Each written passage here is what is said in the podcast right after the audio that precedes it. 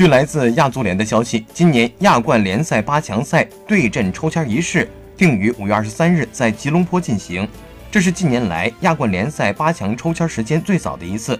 亚冠联赛本周已经开展了八分之一决赛第一回合角逐，五月十四日至十六日将开展第二回合角逐。中超三支球队中，除了天津权健队与广州恒大队争夺一个晋级席位之外，上海上港队首回合客场一比三输给鹿岛鹿角队，回到主场逆转对手的难度不小。由于今年是世界杯，因而亚足联安排的八强抽签较往年早，往年的八强抽签都是在六月初或中旬进行。